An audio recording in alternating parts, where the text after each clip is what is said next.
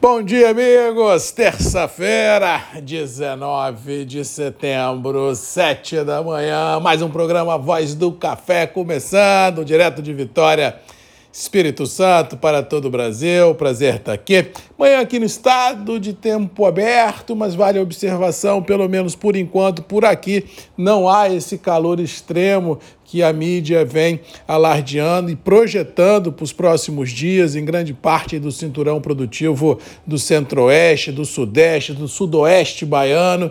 Aqui no Espírito Santo, os dias têm sido bastante ventilados, com uma brisa até certo ponto fria, vinda do mar, pelo menos na capital, nos municípios mais próximos à capital, e não ouvi dizer de relato de temperaturas absurdamente altas no Espírito Santo. Por aqui, realmente, a situação climática ainda dá um certo ar de conforto a todos nós. Mas no interior, principalmente do centro-oeste ah, e do norte de Minas, Cerrado, sul de Minas, a gente tem realmente possibilidade de temperaturas muito elevadas, com capitais acima de 40 graus nos próximos dias. Feliz ou infelizmente, até no Espírito Santo não há previsão de chuva pelos próximos sete, quiçá 10 dias e as chuvas ainda estão mais ou menos estacionadas no Rio Grande do Sul. E dias de passagem que por lá tem muita água para vir do céu, com volumes que podem atingir aí 100, 150 milímetros de chuva de hoje até domingo. Ou seja, por lá já há uma situação complexa em função de vários rios já estarem aí em situação de inundação e transbordando. Se essa chuva cair do céu, como cairá, realmente poderá deixar a situação no Rio Grande do Sul ainda mais complicada do que já vem sendo complicada nos últimos dias, e isso no campo e na cidade. Quem está por lá colhendo trigo realmente está numa situação complicadíssima, estão correndo contra o tempo, porque se chove, estraga a colheita e por aí os prejuízos que já são enormes no Rio Grande do Sul, em outras áreas, principalmente da, da proteína animal, pode potencializar e também a chuva pode atingir alguma parte, principalmente do sul de Santa Catarina. Vamos ver o que, que vai ser o clima, mas o cenário é esse: extremo sul do país, chuva, restante do país, tempo aberto, temperaturas muito elevadas no centro-oeste, grande parte do sudeste e sudoeste baiano e no litoral da região sudeste, principalmente no Espírito Santo,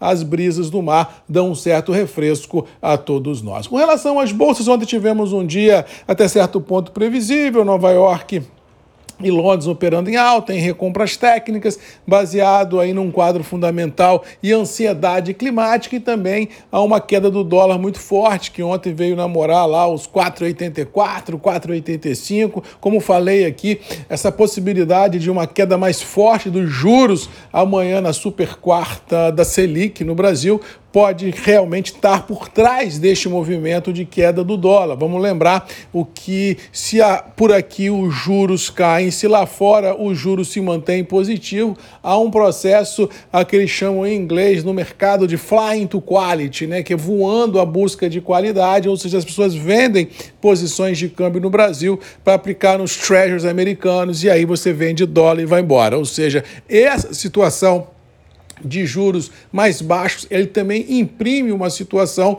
de dólar mais fraco e isso ajuda, por um lado, as bolsas a subirem, mas por outro lado, complica um pouco as liquidações internacionais nos, nos, nas commodities agrícolas como um todo, ou seja, a retração vendedora aliada a um dólar mais fraco e uma possibilidade de alta de bolsa faz com que os preços internos dos produtos agrícolas se mantenham estabilizados em reais, com procura e poucos negócios. Outra vez nos terminais notícias, que a prevalecer os dados que vêm sendo divulgados diariamente pelo Secafé, a gente vai ter embarques de setembro menores do que os embarques de agosto e assim sub e assim de forma consequente até o final do ano. Eu continuo de opinião dos embarques que foram presenciados nos meses anteriores, nesses, nesses repiques que deu de embarque, é muito mais fruto de embarques de café já estocados dentro de casa de tempos atrás do que a pressão de safra que houve no mercado, porque não houve.